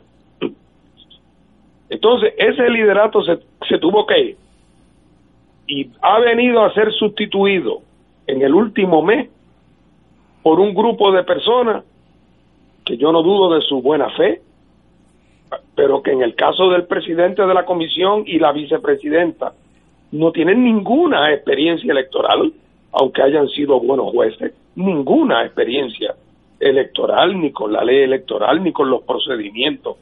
Para colmo de cuento, en una comisión donde mucha de su gente de más experiencia había sido despedida por virtud de la nueva ley que el PNP aprobó por encima de la objeción de todo el mundo en junio de este año, es decir, a varios meses antes de las elecciones. Eso provocó la salida de la comisión de un elemento humano que tenía una gran experiencia en correr elecciones en Puerto Rico. Súmale a eso, además, que entonces la ley cambió la regla en muchas áreas del proceso de votación y de la ley electoral. Una de ellas es que amplió de manera dramática quienes podían tener derecho a voto ausente y a voto adelantado. y resultó que eso tuvo como consecuencia que es como si tú tienes un cafetín que está acostumbrado a atender eh, 30 personas al almuerzo y de momento un día se te aparecen 700 personas. Y tú lo que tienes es un cocinero más. Habías podido añadir seis mesas porque no había presupuesto para más que eso. Eh, y donde para colmo de cuento, mucha de la gente que votó adelantado no siguieron las instrucciones. Y al no seguir las instrucciones, ¿qué pasó? Que Ignacio, que votó adelantado, aunque las instrucciones decían que tenía que votar con un Sharpie, ¿verdad? Ignacio, en su casa, que, va a tener Sharpie, Ignacio. Ignacio la llenó con un lápiz. Que es lo, lo, lo lógico. La, entonces, ¿qué pasó? Que cuando llegó el voto adelantado de Ignacio, que lo estaban esperando en el cafetín desbordado, para colmo de cuento, cuando lo meten en la máquina, la máquina no lo puede leer. Entonces hay que montar a unos equipos de gente para contar, como en los viejos tiempos, los palitos a mano, sin la ventaja de la máquina, con el agravante de que muchos de los partidos nuevos, como es natural, tenían participantes en esto que eran novatos, mucha gente sin experiencia, y por lo tanto se tardaba más, y en, los y en los partidos que llevan algún tiempo, también había habido bajas como consecuencia del despido de la nueva ley y también por gente enferma con el COVID o muy susceptible que los médicos no lo dejaban ir. Entonces tú juntas todas esas cosas eh, y lo que vas a tener es lo que tenemos, una sensación de que eso está manga por hombro, a pesar de que el consenso parece ser de la gente que está adentro, de que esa desorganización que se percibe también eh, es una desorganización dentro de la bóveda. O sea, que no es que estén entrando y sacando material. Eso que dicen que dice que aparecieron, no es eso que aparecieron, siempre estuvieron allí y todo el mundo sabe dónde estaban. Pero un periodista usó la frase aparecieron y el país entero se cree que salieron como, como un conejo de un sombrero y por lo tanto tienen suspicacia. Yo no estoy metiendo la mano al fuego diciendo que no puede haber habido, haber habido irregularidades, pero si las hubo, las irregularidades no, no son en la comisión, la irregularidad es en la persona que se va eh, a, a, un, a, un hogar de ancianos eh, y se combina con otro para cogerle la, llenarle la papeleta a seis viejitos que tienen Alzheimer, ¿verdad? eh, y se las arreglan para tratar de que esas esas papeletas pasen como, como voto. Eso estoy seguro que ha pasado. No debería pasar porque normalmente deben ir equipos a sitios como ese a recoger ese voto a domicilio. Pero no siempre estuvieron los equipos compuestos por gente de todos los partidos.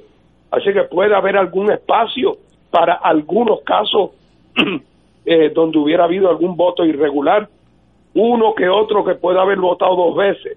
Pero yo creo que todos esos sumados no hacen la diferencia.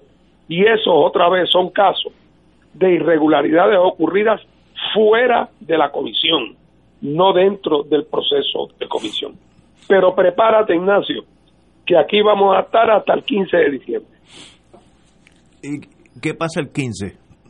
Bueno, que yo creo que el, el escrutinio que continuamente que en el escrutinio va a tener se va a combinar con los recuentos y eso quiere decir que hay que abrir maletines eh, y yo creo que este proceso se puede tardar. El proceso del recuento de los recuentos y la y la y el escrutinio se puede tardar hasta, entrado diciembre. Wow y, yo todo lo que te puedo decir es que llega antes que la vacuna pero llega tarde. Ahora, este escrutinio general eh, tiene la potencialidad de cambiar sustancialmente la cosa o esto más bien es el refinamiento final? No, la experiencia histórica, la experiencia histórica eh, es que no tanto, porque la realidad del caso es que la inmensa mayoría de los votos eh, están se contaron a través de las máquinas, las máquinas en eso no fallan, eh, y que el, en los casos donde el voto es el voto ese adelantado, ahí lo que pasa es que va a ser bien lenta la cuenta, pero además yo tengo el temor, el temor no es, un hecho, no importa si a mí me gusta o no me gusta, que ese voto, eh, ese voto adelantado tiende a favorecer al PNP. ¿Por qué? Porque el PNP fue el partido que desplegó una mayor intensidad institucional. De ir a buscar. El partido en el gobierno, el partido en el poder, que fue el que más se dedicó a tratar de asegurar el voto adelantado. Y por lo tanto, donde quiera que llegan, votos adelantados tienden a ser sitios donde el PNP sale mejor que en los colegios. Pero es porque fue el que se dedicó a ir a buscar los viejitos. Bueno. ¿Verdad? Así es que yo tengo la impresión de que a nivel de gobernación no, no debe afectar el resultado para nada. Creo yo, creo yo pero a otros niveles puede haber carreras de representantes que están muy cerquita uno de otro, lo mismo en el Senado, quién llega a 11 y quién llega a 12 por acumulación y puede haber una que otra alcaldía. Así que hay que estar pendientes, no cabe la más mínima duda. Pero en términos de un cambio radical o de un cambio en la gobernación, lo dudo. Ya Pierluisi tiene sobre, eh, sobre Charlie una ventaja más grande al margen por el cual García Padilla ganó la elección. Por 13 mil votos, por ahí más o menos. Señores, Pero hay que estar pendiente y hay que contar hasta el último voto. Y el país tiene que estar convencido de que se contó como tiene que ser hasta el último voto. Vamos a una pausa, continuamos con este tema. Fuego Cruzado está contigo en todo Puerto Rico.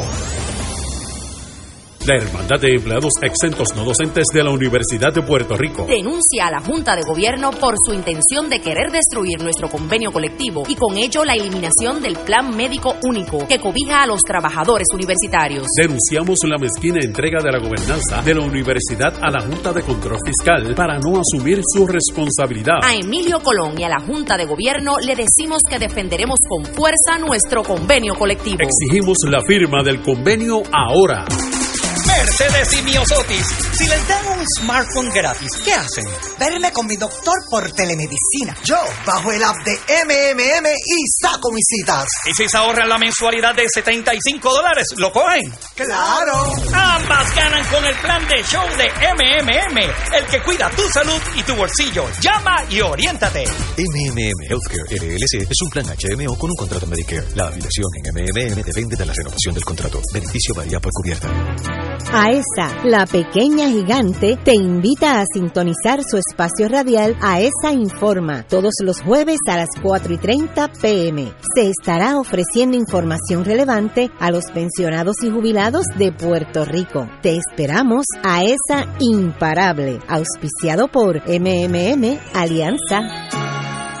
En Oro 92.5 FM, Radio Paz 810 y el Canal 13 estamos trabajando a tono con la emergencia que en estos momentos está viviendo Puerto Rico. Estamos ofreciendo nuestros servicios al máximo con el personal disponible según nos permitan las circunstancias. Si tiene un mensaje para ofrecer a sus asociados, clientes o personal, solo tiene que llamar al 787-349-7949, 787-552-0825 y nuestros empleados le comunican al personal de ventas para atender su necesidad. A nuestros clientes estén en comunicación con su ejecutivo o ejecutiva de ventas que continúan ofreciendo sus servicios como de costumbre. Recuerden los teléfonos 787-349-7949 y 787-552-0825. Y ahora continúa Fuego Cruzado.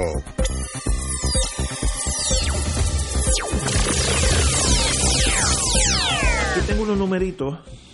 El director del escrutinio de la Comisión Estatal, Ferdinand Ocasio, reveló que en los 125 maletines que fueron encontrados el martes pasado en las bóvedas, no debajo de un puente, eh, de la edificación de Roberto Clemente eh, y que no fueron contabilizados, había unas 46.003 papeletas.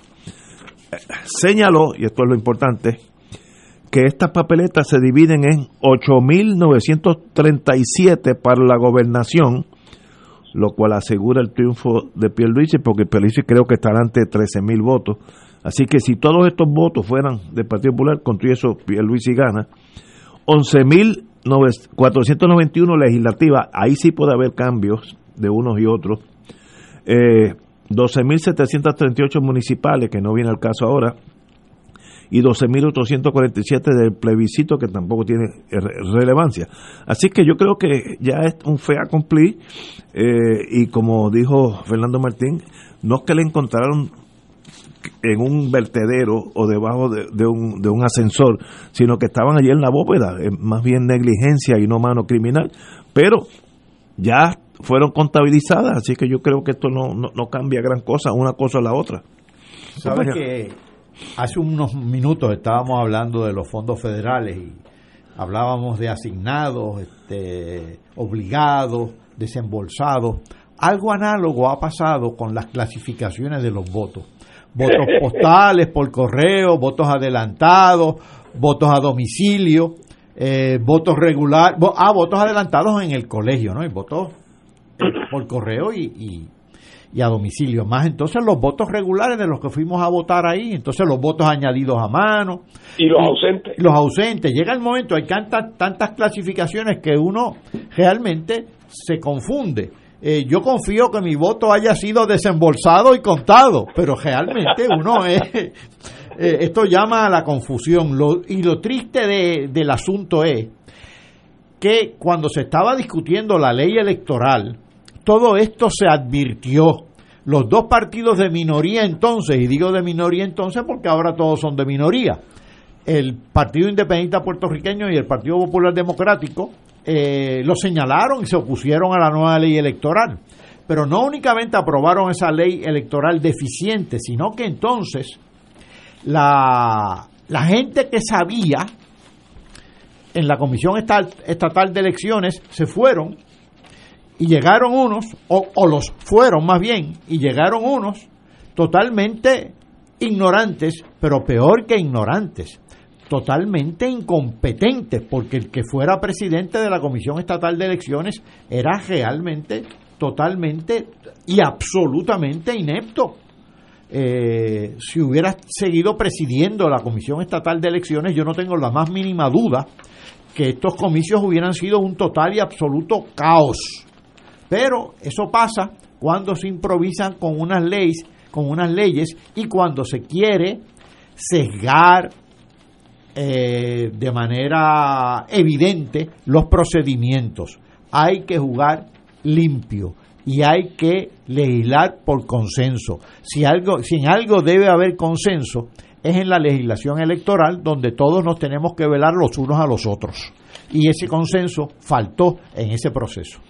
Oye, Ignacio, tú preguntabas, hablábamos ahorita de, de los retos con que se enfrenta Pierluisi. Ajá. Uno de ellos, y donde tiene una oportunidad de brillar, es cuál va a ser su actitud hacia el tema de la necesidad imperiosa de una reforma de la comisión electoral y de la ley electoral. Eh, porque sabemos que eso fue una cosa que se hizo a martillazos de manera atropellada bajo el líder, el liderato de, de Rivera y con el propósito que no lo escondían de que el partido de gobierno ganara control sobre la Comisión Estatal de Elecciones para el futuro. Pierluisi, que no estaba entonces en el gobierno, pero que la actitud que asumió fue trató de mantener un perfil bajo, pero no podía oponerse o no se opuso a lo que era algo que su partido estaba fraguando. Pero a la luz de lo que ha pasado, eh, y, yo creo que no habría mayor gesto de buena fe de parte de Pierluisi que un anuncio de que él va a convocar alguna forma de comisión especial de gente conocedora, capaz, respetada en el país, para hacer una nueva ley electoral que refleje un cuerpo donde no haya esa pretensión hegemónica y, y que sea moderna y que esté al día y que no se vea como la pretensión de que sea un instrumento del gobierno de turno. Él tiene eso en sus manos, tiene 25 mil modelos mundiales para escoger. Hay gente en Puerto Rico que sabe del tema y que le interesa el tema, que colaborarían gustosamente eh, y que podrían ayudar a, hacer realidad eh, un sistema que tuviera sus pesos y contrapesos saludables eh, internos, porque ya hemos visto lo mucho que puede sufrir, el daño que puede sufrir una sociedad cuando sus organismos electorales entre el abandono y la desidia eh, se vuelven se vuelven peligrosamente cerca de estar inoperantes. Decía un amigo, no recuerdo su nombre ahora, decía un, eh, decía un poco un poco de arte puede salvar una vida. Vamos, tenemos con la línea la distinguida amiga Marilú Carrasquillo de la Liga de Arte de Puerto Rico y hay una centenar de artistas por la Liga de Arte. Más de 130 artistas de diversos medios han donado sus obras para la subasta en línea a beneficio de la institución. Marilu, muy buenas tardes. Buenas tardes, gusto estar con ustedes. Un privilegio. Bueno, háblenos de esta subasta, que es algo novel para mí sobre todo. Pues sí, se estamos invitándolos, ¿verdad? A se fue, se fue. Marilu, llámanos de nuevo porque esto es importante. Eh, de paso, quiero decir que se encuentran representados maestros de la plástica como Rafael Treyes, Antonio Martorell, Rafael Rivera Rosa, María Antonia Ordóñez. Disculpen, se cayó la llamada. Muy bien, muy bien, Estaba diciendo los artistas que han donado eh, sí, pues mire, hoy empieza la primera subasta online por amor a la liga, como usted dice, con más de 150 obras de artistas reconocidos y emergentes, pero fondos, ¿verdad?, de nuestra institución, pero parte de lo recaudado también va a ser para los artistas que se han visto igualmente afectados con esta crisis causada por la pandemia y bueno, pues es, los invitamos a todos para que, como usted muy bien dijo, el arte sana y en estos momentos tan difíciles para todos, pues es una alternativa de, de comprar arte, apoyar nuestros artistas y apoyar una institución que lleva más de 50 años promocionando la educación de las artes y los artistas puertorriqueños. Wow, aquí los artistas que, que estamos hablando de grandes ligas, Rafael Treyes, Antonio Martorell, Rafael Rivera Rosa, María Antonia Ordóñez, María Mater de O'Neill, Jaime Suárez, Eddie Ferrayoli, Pablo Rubio, Luis Hernández Cruz, Orlando Vallejo Aarón, Ana Rosa Rivera, Betsy Padín, Ivonne Prats y Mayra Collazo Llorens, entre otros. Eso es, entre otros. Tenemos 104 artistas de reconocida trayectoria nacional e internacional. También tenemos artistas emergentes que se están destacando eh, rápidamente en su desarrollo y bueno, estamos muy emocionados y muy entusiasmados con que esta actividad sirva para mantener en pie a la institución y que a la vez promueve el arte puertorriqueño. Y es una forma muy fácil la plataforma, la plataforma online para usar. Eh, lo lleva fácilmente, es de fácil pues, entendimiento. díganos el site para poderlo indicar sí, Tiene que entrar a la Liga de Arte SJ.org liga de arte sj.org y ahí va a decir subasta online. Okay. Le da al clic y ahí pues, la lleva a la plataforma. Para entrar tienen que pagar un boleto de 25 dólares que los va a hacer también participar en una rifa que vamos a tener regalos de certificados de cena de los mejores restaurantes del país, obras de nuestros estudiantes, eh, bueno, tenemos muchos regalitos interesantes también. Pero ahí, una vez se registre, pues ya puede ver todas las obras y puede ir a hacer sus ofertas. Estaremos hasta el, desde hoy hasta el 25 de noviembre. Aquí dice, y me corrige si estoy equivocado, eh, queremos recalcar que se subastarán obras de cerámica, fotografía, escultura, pintura, joyería y dibujo que van desde los 50 dólares hasta los 4 mil, bajo el auspicio de Ballester Hermanos, los amigos de Ballester. Ballester Hermanos nos, presenta, así que, y hemos tenido la colaboración de otros. Excelente por, por Ballester Hermanos. El, el site es Liga de Arte, todo en minúscula, SJ, Liga de Arte SJ como San Juan.org y ahí lo va dirigiendo a la subasta. A la subasta. Eh, ¿Y es desde hoy hasta cuándo? Hasta el 25 de noviembre a las 10 de la noche. Pues faltan unos cuantos días, así que podemos entrar. Esta, esta misma noche entro allí, así que la voy a visitar vía el internet. Va a disfrutarlo, va a disfrutarlo. pues hablamos con Mariluca Raquillo, director ejecutivo de la Liga de Arte. Un, privilegio. Muchas gracias, muchas gracias. Los esperamos. A sus órdenes. Tenemos que ir a una pausa y regresamos con Fuego Cruzado. Fuego Cruzado está contigo en todo Puerto Rico. Fuego Cruzado, el programa de más credibilidad en la radio puertorriqueña, es ahora la tribuna abierta de análisis noticioso, con diversas perspectivas que exploran el trasfondo de lo que acontece a diario y cómo nos afecta. Escucha Ignacio Rivera y sus panelistas invitados de lunes a viernes en Fuego Cruzado en transmisión diferida a las 10 de la noche por Oro 92.5 FM.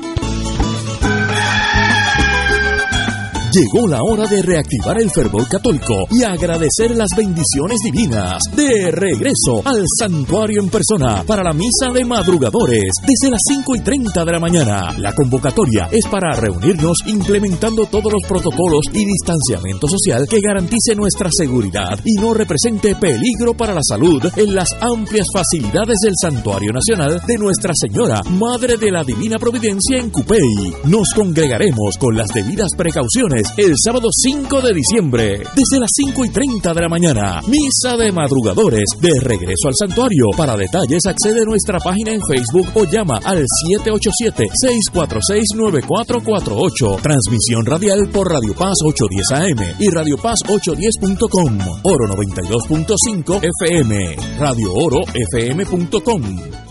Radio Paz te ofrece el mejor motivo para levantarte temprano y disfrutar el comienzo de un nuevo día de lunes a viernes con Enrique Liboy y Radio Paz en la mañana. La dosis perfecta de noticias, deportes y éxitos musicales de todos los tiempos, humor y curiosidades, calendario de actividades y tus peticiones musicales por el 787-300-4982. Conéctate con el 810 AM de lunes a viernes con Enrique Liboy y Radio Paz en la mañana. Si quieres saber lo rentable que son las placas solares actualmente para tu hogar y lo necesario e importante que es la energía renovable para tu economía, no dejes de escuchar este sábado a las 12 y 30 y 2 y 30 de la tarde el programa Power Solar por aquí por Oro 92 2.5 todos los sábados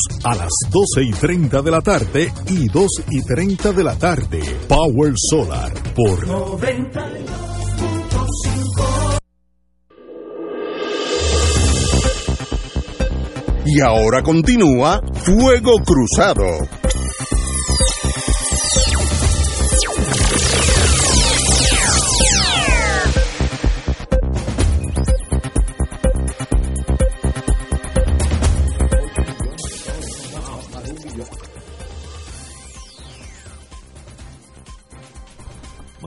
De la inversión publicitaria en los pasados años en Puerto Rico. No creo que sea sorpresa de que ha ido en declive. En enero a septiembre del 2018, los años de las vacas no eran gordas, pero tampoco eran flacas. Un billón tres, un billón B larga, tres, 308 millones. Brincamos dos años enero-septiembre de 2020, 890 millones. Así que hemos perdido menos 32% de lo que se gastaba antes en publicidad. Eso es parte de la pandemia, es parte de la economía. ¿Qué resultado, qué significa eso en español? Bueno, tenemos aquí un doctor en economía, compañero. Lo interesante de la nota periodística es lo que refleja. Es decir, la realidad dice unas cosas y refleja también otras y, es interesante. Y a la periodista, que es muy buena, Marian Díaz, que es la que firma la nota periodística, pues no se le escaparon, lo menciona de pasada, pero lo menciona. Por ejemplo, en los últimos años en Puerto Rico y fuera de Puerto Rico ha habido consolidaciones de distintas industrias. La farmacéutica, la banca, las telecomunicaciones. Aquí hace la semana pasada anunciaron la consolidación, la compra de, Liberty, de ATT de Puerto Rico por parte de Liberty. Pues en la medida en que hay consolidación, fusión de compañías, centralización del capital, como le diría Karl Marx, pues en esa medida se anuncian menos, porque hay menos empresas para anunciarse.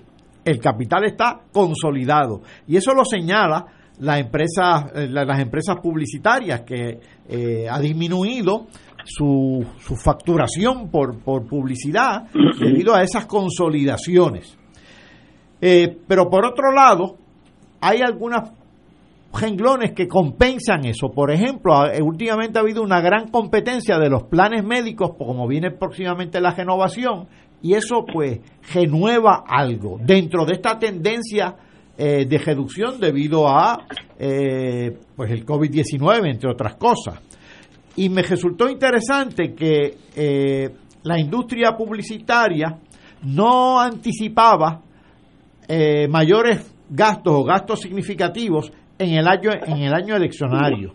Sin embargo, resultó todo lo contrario. Sí hubo una buena cosecha de parte de la industria publicitaria en estas elecciones. Sobre todo, eh, pues claro, eh, por parte de los partidos mayoritarios y en el plebiscito de estadidad sí o no, muy particularmente con la campaña del sí para la estadidad.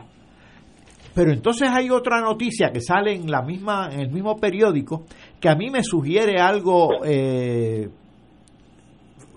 similar con relación a cómo se refleja la realidad a través de noticias, ya sean sobre la industria publicitaria o sobre empresas particulares. En este caso se trata de una empresa totalmente distinta. Se trata de una pequeña empresa de remolcadores que opera por allá por este Peñuelas, Ponce, Guánica, Mayagüez e Islas Vírgenes. Una dama es la jefa. Así es. Esa empresa empezó remolcando buques cargueros que traían miel eh, azúcar, melado. Luego empezó a, a, a, remolcar buques cargados de petróleo cuando se desarrolla la industria petroquímica por allá por la por Peñuelas, la, la famosa Corco. Y ahora con el paso del tiempo eh, están eh, remolcando buques que traen eh, gas natural, molinos de viento y placas solares. Ojalá traigan muchas placas solares. Pero es, es dramático cómo se va dando ese cambio en una pequeña empresa que es como una especie de registro de la historia reciente de la economía de Puerto Rico. Interesantísimo. Y como tú dijiste, la presidenta de la empresa es una mujer en una en un sector económico que ha sido tradicionalmente dominado por hombres, lo que también dramatiza cómo se está dando un cambio muy positivo a mi juicio, no meramente de incorporación de la mujer al trabajo, sino de la incorporación de la mujer a posiciones para ejercer liderato, en este caso en empresas privadas, pero también se está dando en la política y en otros campos. Yo creo que eso es una buena noticia. El mundo ese naviero bueno, por ahí estaban los piratas hasta los otros días dando bandazos, eh, y la mujer incursionar en ese mundo, un mundo bien difícil, mucho trabajo, peligroso muchas veces, así que qué bueno que esté en eso. En torno a la a la publicidad. ¿Tú crees que la pandemia ha influido en eso o tú crees que la economía nuestra menguante que venía ya bajando hace 10 años o más? Esto empezó a bajar desde marzo del 2006, hace 14 años. 14 años. Ni, ni el huracán María, ni los sismos, ni la pandemia, congelación a la economía trajeron nada nuevo, pero intensificaron toda esa contracción que ya se había, que, fue el prólogo realmente de estos desastres naturales. No, no, no están relacionadas eh, como prólogo naturalmente, pero los desastres naturales han intensificado todos esos males previos. Pero nada nuevo, simplemente intensificación, pero una intensificación dramática, ciertamente sobre todo con el COVID-19, porque imagínate, eh, eh, en la industria del turismo se resquebrajó por completo, los hoteles están prácticamente cejados. Wow. Eh, no será la baja, y esto eh, hablamos un poco antes del programa, por la consolidación, la consolidación de comercios, por ejemplo. Hace cinco años aquí había el Chase Manhattan, el Citibank, Royal Bank of Canada, etcétera, etcétera. Al ellos desaparecer, toda esa publicidad desaparece, porque no, no tiene razón de ser. Fíjate, y cuando se da la consolidación y la fusión, no únicamente se afecta adversamente la publicidad, se afectan los consumidores porque hay menos competencia. Mira, el, compañías navieras, ahora lo que quedan son dos o tres. Aquí, sí, eh, y eso pues realmente pues reduce la competencia. En la industria de las telecomunicaciones, cuando se aprobó la ley de, de telecomunicaciones de 1996 en Estados Unidos, que la extendieron a Puerto Rico, recuerdo que algunos economistas decían que partía de una una premisa falsa. Partía de la premisa de que las compañías querían competir. Realmente las compañías compiten para desplazarse y entonces se consolidan. Y eso disminuye la competencia y crea agendas monopólicas. Eh, y en el, en el caso del sector financiero, pues ciertamente ha habido no meramente consolidación, sino también algunos bancos se han ido, como fue el Chase, que operó aquí, que estaba, realmente estaba atraído por, la, por los, por, los, depósitos 936, por los llamados fondos 936. Martín.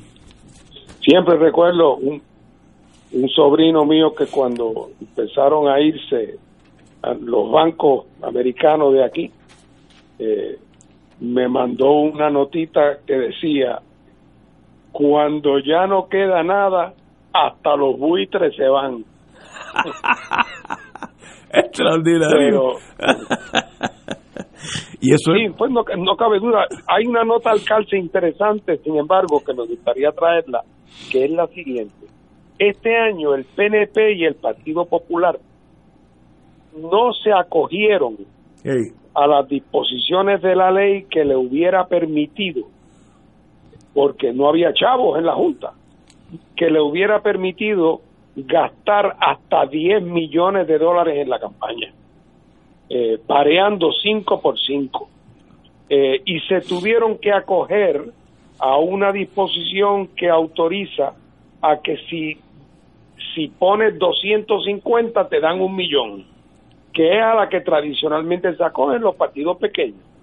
En estas elecciones, el PIB, el PNP y el PIB, del PNP y el Partido Popular se acogieron a esa disposición. Así que gastaron muchísimo menos proporcionalmente de lo que habían gastado en años anteriores.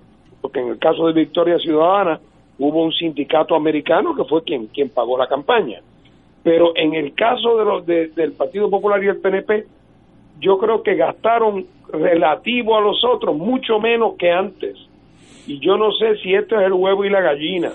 Yo no sé si es que, que como estaban más desacreditados, eh, no tenían tanta capacidad de levantar dinero, o si es que no podían eh, eh, no podían levantar dinero porque porque la situación del país ya estaba tan mala que no había no había manera de hacerlo pero el resultado en esto es que yo creo que algo tuvo que ver con su mal desempeño en, convertirse en partidos eh, auténticamente minoritarios, como decía Paco, algo tiene que ver que no contaban con el financiamiento que tradicionalmente contaban. Bueno, este mundo, digo, yo creo que en Puerto Rico todos los renglones han disminuido, han disminuido eh, su eh, ese tipo de servicio, etcétera, etcétera. Porque eh, si tú consolidas, ahora viene su consolidación del Santander con First Federal, First, First Bank, First Bank, First Bank. Pues ya se dio la consolidación. pues el, la, el, la publicidad de los dos se va a tornar uno, así que tú vas bajando el mercado a menos y menos, ¿no? Bueno, Aquí se fue hasta el banco de sangre. ¿Te acuerdas cuando cerró? hasta el banco de sangre se fue. Son las 7 menos cuarto, vamos a una pausa y regresamos. Vamos a hablar de Trump para uno alegrar la, la vida. Fuego Cruzado está contigo en todo Puerto Rico.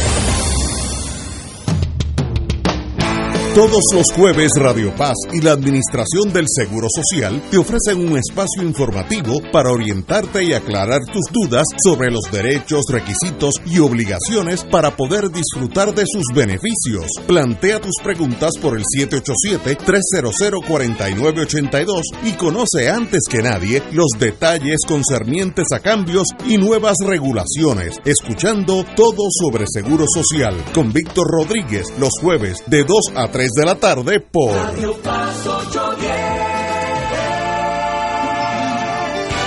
Buenos días familia. Es la casa a la que siempre puedes llegar sin invitación. A las 10 de la mañana, Judith Felicie es tu anfitriona para conversar sobre medicina, psiquiatría de niños y adolescentes, artes, derecho, valores y fe. Todos los días por Radio Paz 810 AM. Buenos días familia, donde una conversación parece demasiado corta. Buenos días familia, de lunes a viernes por Radio Paz 810 AM.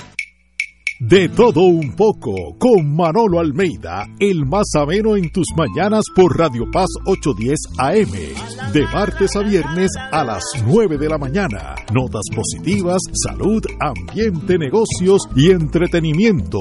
Manolo Almeida, doctora Bárbara Bustillo y la periodista Frances Raya. De todo un poco, martes a viernes por Radio Paz. ¡Estamos vivos! El Consejo de Acción Social Arquidiocesano, CASA, presenta su programa radial Casa de Todos, difundiendo el mensaje de la doctrina social de la Iglesia cada martes de 2 a 3 de la tarde por Radio Paz 810 AM. Conoce este instrumento que utiliza los valores y principios del Evangelio para analizar nuestra actualidad social, velando por la dignidad del ser humano. Casa de Todos, martes de 2 a 3 de la tarde por Radio Paz 810 AM. Radio Paz te ofrece el mejor motivo para levantarte temprano y disfrutar el comienzo de un nuevo día de lunes a viernes con Enrique Liboy y Radio Paz en la mañana. La dosis perfecta de noticias, deportes y éxitos musicales de todos los tiempos, humor y curiosidades, calendario de actividades y tus peticiones musicales por el 787 300 4982 Conéctate con el 810 AM de lunes a viernes con Enrique Liboy y Radio Paz en la mañana. Y ahora continúa Fuego Cruzado. Bueno, para terminar la, la noche ya con algo, la presión un poquito más alta, eh, por primera vez en la historia de los Estados Unidos, los militares tienen que poner cito, no juramos, no juramos ante un rey o un tirano. El Pentágono, eso lo puso en blanco y negro, en torno a la a los las sospechas de que el presidente Trump puso tres o cuatro políticos civiles en el Pentágono para asegurar que no le robaban las elecciones y por tanto quedarse como un autogolpe. Y los militares de carrera dijeron, no hemos jurado ante un rey o un tirano, por tanto el ejército no se va a meter en cuestiones políticas internas. Eh, y eso es un, una radiografía de la el daño que este señor le ha hecho a los Estados Unidos, daño yo creo que tomará 20 o 30 años eliminar esta esta nube negra eh, de Dark Ages eh, que, ha sucumbido Estados Unidos. Me sorprende muy tristemente que se ha llevado la inteligencia del, del Partido Republicano, senadores, representantes, y son rehenes de alguien que para mí es totalmente ignorante, totalmente. Pero ¿cómo es posible que hay gente allí que son cultos y finos? El fenómeno, yo le llamo Hitler, se llevó a Alemania hasta que la, desbarató, pues por ahí vamos.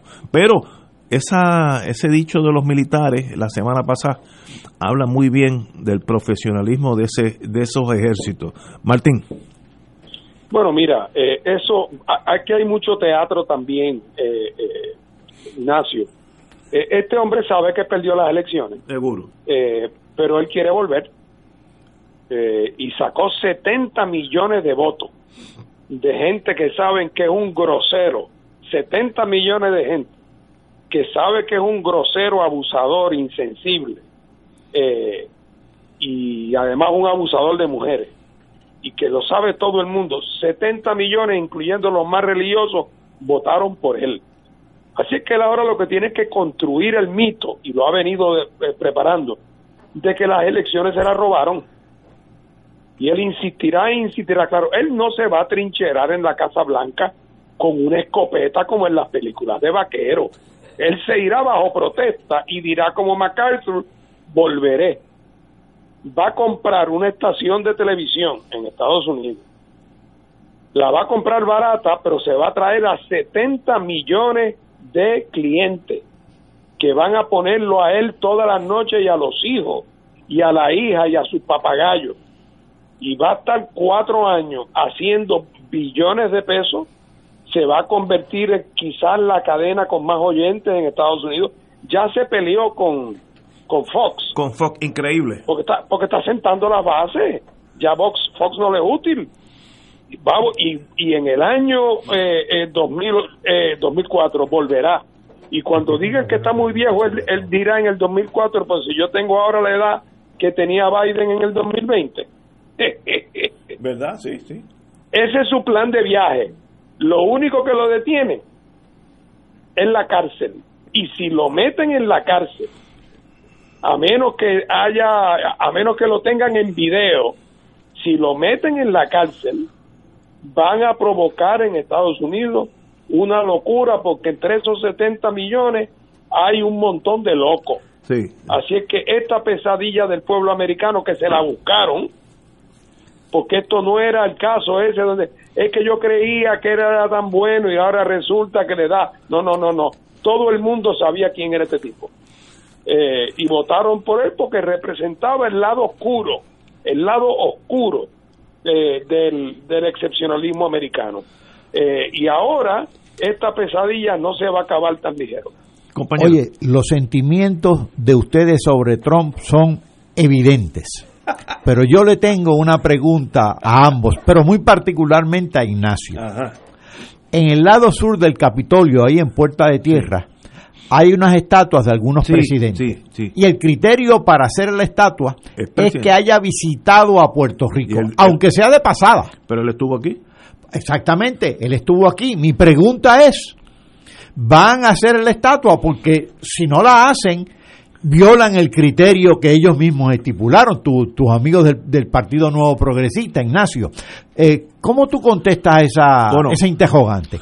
Yo paso por allí todos los días, entre mi oficina del Viejo San Juan y mi casa en Puerto Tierra. Si ponen esa estatua, voy a coger por la Fernández Junco por abajo para no, no pasar por ahí. porque no puedo ver ese maestro todos los días. Oye, pero complicando las cosas, porque la vida no es fácil. Parece que eso es como un virus. El candidato a la gobernación del Partido Popular, Charlie Delgado, reveló hoy tarde, el lunes, que sospecha que en las elecciones generales hubo fraude electoral, particularmente con el voto ausente y el voto adelantado. Y ahora se concentra en recopilar evidencia para corroborarlo y tomar acción. Es un Trump 2, este, eh, este no tiene dinero para poner una estación a nombre de él, pero, pero eh, cuando uno termina de, de esta agonía allá y acá, Martín, bueno, pues nada, ahora yo digo como, como digo el, el, jefe del Senado republicano sobre Trump, si quiere impugnarlo, derecho tiene. Eh, además, yo estoy seguro que ha habido irregularidades aquí y allá. Eh, la pregunta es si suman en número Exacto. eh, suficiente como para alterar el resultado. No, allá no. Por Allá- cierto, si ha habido irregularidades y ha habido casos eh, como el- los que yo anticipé caricaturizando, ¿verdad? El que puso a votar a los tres viejitos con Alzheimer y él mismo, le- eh, eh, eso, ese tipo de abuso, como el que votó en Estados Unidos porque vive allá hace 10 años y entonces pidió por votar ausente y votó ausente en Puerto Rico. Esos casos, aunque no cambien el, el resultado, habría que hacer de esos casos casos ejemplares Estoy de acuerdo. y radicarle cargos en los tribunales, Estoy de acuerdo. porque la, la fiebre empieza bajita, pero se puede poner alta. Así es que el tiempo de hacer, eh, demostrar que el Estado está en serio en proteger la integridad del voto, es cuando hay evidencia de que independientemente de que afecte o no el resultado de las elecciones, que si hay evidencia de que ha habido un comportamiento delincuencial, eh, debe, debe el Estado tomar los pasos necesarios para hacer a esa persona pagar una penalidad. Yo creo que si miramos el mundo, ya el mundo está aceptando, o ya aceptó que Biden y la señora Harris van a ser los nuevos gobernantes, porque China, que es tímida y no es arrojada, eh, todo lo calcula. La, eh, China felicitó este fin de semana a Joe Biden y Kamala Harris por sus triunfos en las elecciones. Eh, y dice China, respetamos la elección del pueblo estadounidense y estamos dispuestos a continuar nuestra amistad. Así que, ¿por qué se alinea China ya con Harris? Es que ya yo creo que con Biden, es que yo creo que ya, ya vieron que esto es, se acabó. Y, y además, una cosa que debe ya acabar, porque no le conviene a nadie, ni a Estados Unidos, ni a China, ni al mundo, ni a nosotros, es la llamada guerra comercial entre China y Estados Unidos, que in- el que inició Donald Trump, realmente. Y me parece que China también está lanzando su, su, su jamo de olivo a Biden. De, todo el mundo, pero el daño que este señor le ha hecho a esta nación la tiene dividida casi al punto de una guerra civil entre unos y otros. Bueno, 70 millones contra 75 millones literalmente. Eh, y el estilo chabacano, sus gestos faciales cuando habla de Biden, eh, eso nunca se había visto en la historia de los Estados Unidos. Es algo como el cometa Halley, algo que viene cada 180 y pico de años. Y, para mí, yo no puedo concebir que esto haya sucedido, pero me imagino que alemán, los alemanes pensarían lo mismo de Hitler. ¿Cómo es posible que ese señor esté ahí? Pero estuvo, hizo muchísimo daño, costó 58 millones de, de habitantes. Oye, Ignacio, y para, te lo digo bendito, no para hacerte sufrir,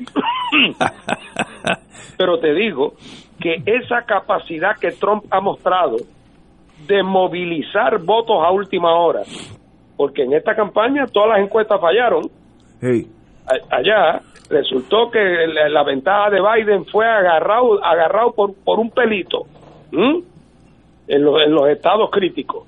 Eh, eh, particularmente particularmente en la Florida donde cogió una pela. Eh, ahora hay que estar pendientes porque en esa elección que va a haber especial el día 5 de enero en Georgia se juegan los dos escaños senatoriales de Georgia es- eso no es un día de elección general, es una elección especial de eso nada más. O sea que van a ir a votar los más motivados. Eh, si, eh, si los demócratas ganan los dos escaños, eh, controlan el Senado porque aunque esté en empate, la Kamala Harris, Kamala Harris como, como vicepresidenta sería la que rompería el empate. Así que los republicanos tienen que obligados para mantener control ganar por lo menos uno de los dos. Y ustedes pueden estar seguros que Trump va a mover cielo y tierra, cielo y tierra, para movilizar electores esos últimos días para que vayan a garantizar el control republicano del Senado. Así que eh, esta, este dramón no se ha acabado Sí, todavía. está- creo que se va a poner peor. Señores, tenemos que irnos. Gracias a compañero Martín y el compañero Catala. Un privilegio estar con ustedes todos los lunes. Buenas tardes a todos. Señores, hasta mañana, miércoles a las 17 horas.